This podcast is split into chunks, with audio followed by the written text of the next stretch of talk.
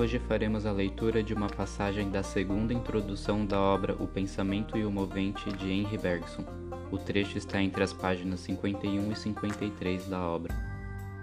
Que Aristóteles tenha fundido todos os conceitos num único e posto como princípio de explicação universal um pensamento do pensamento, parente próximo da ideia platônica do bem, que a filosofia moderna, continuadora da de Aristóteles, tenha se embrenhado por uma via análoga é o que se compreende, no limite.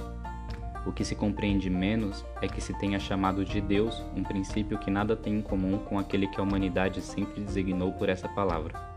O Deus da mitologia antiga e o Deus do cristianismo realmente não se assemelham, não há dúvida, mas em direção a ambos se erguem preces, ambos se interessam pelos homens.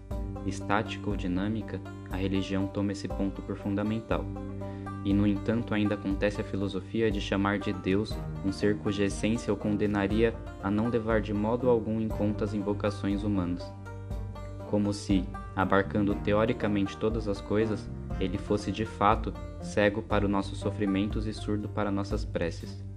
Aprofundando esse ponto, encontraríamos a confusão, natural ao espírito humano, entre uma ideia explicativa e um princípio agente, as coisas sendo reconduzidas a seus conceitos, os conceitos encaixando-se uns nos outros, chegamos finalmente em uma ideia das ideias, pela qual imaginamos que tudo se explique.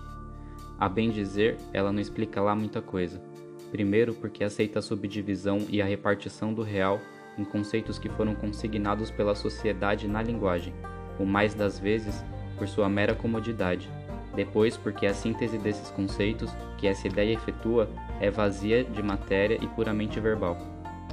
Pode-se perguntar como esse ponto essencial escapou a filósofos profundos e como estes puderam acreditar que caracterizavam em qualquer aspecto que seja o princípio por eles erigido em explicação do mundo, ao passo que se limitavam a representá-lo convencionalmente por um signo. Nós dizíamos acima que se dê o nome que quiser à coisa em si, que se faça dela a substância de Spinoza, o eu de Fichte, o absoluto de Schelling a ideia de Hegel ou a vontade de Schopenhauer.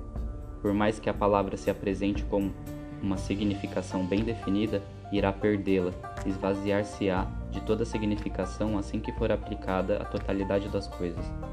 Para falar apenas da última dessas grandes sínteses, porventura não é evidente que uma vontade só é vontade sob a condição de contrastar com aquilo que não quer? Como então o espírito poderá contrastar com a matéria, se a própria matéria é vontade?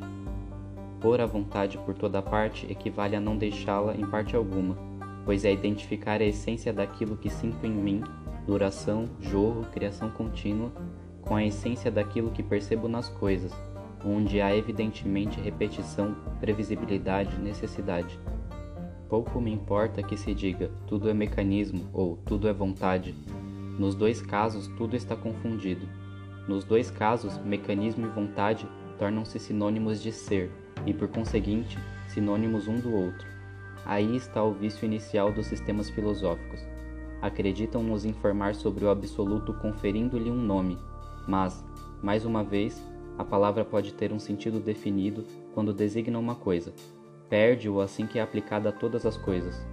Mais uma vez, sei o que é vontade, caso se entenda por essa palavra minha faculdade de querer, ou a dos seres que se me assemelham, ou mesmo o ímpeto vital dos seres organizados, que se supõe então ser análogo ao meu elan de consciência.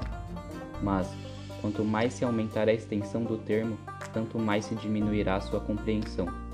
Caso se englobe em sua extensão a matéria, esvazia-se a sua compreensão dos caracteres positivos pelos quais a espontaneidade contrasta com o mecanismo e a liberdade com a necessidade.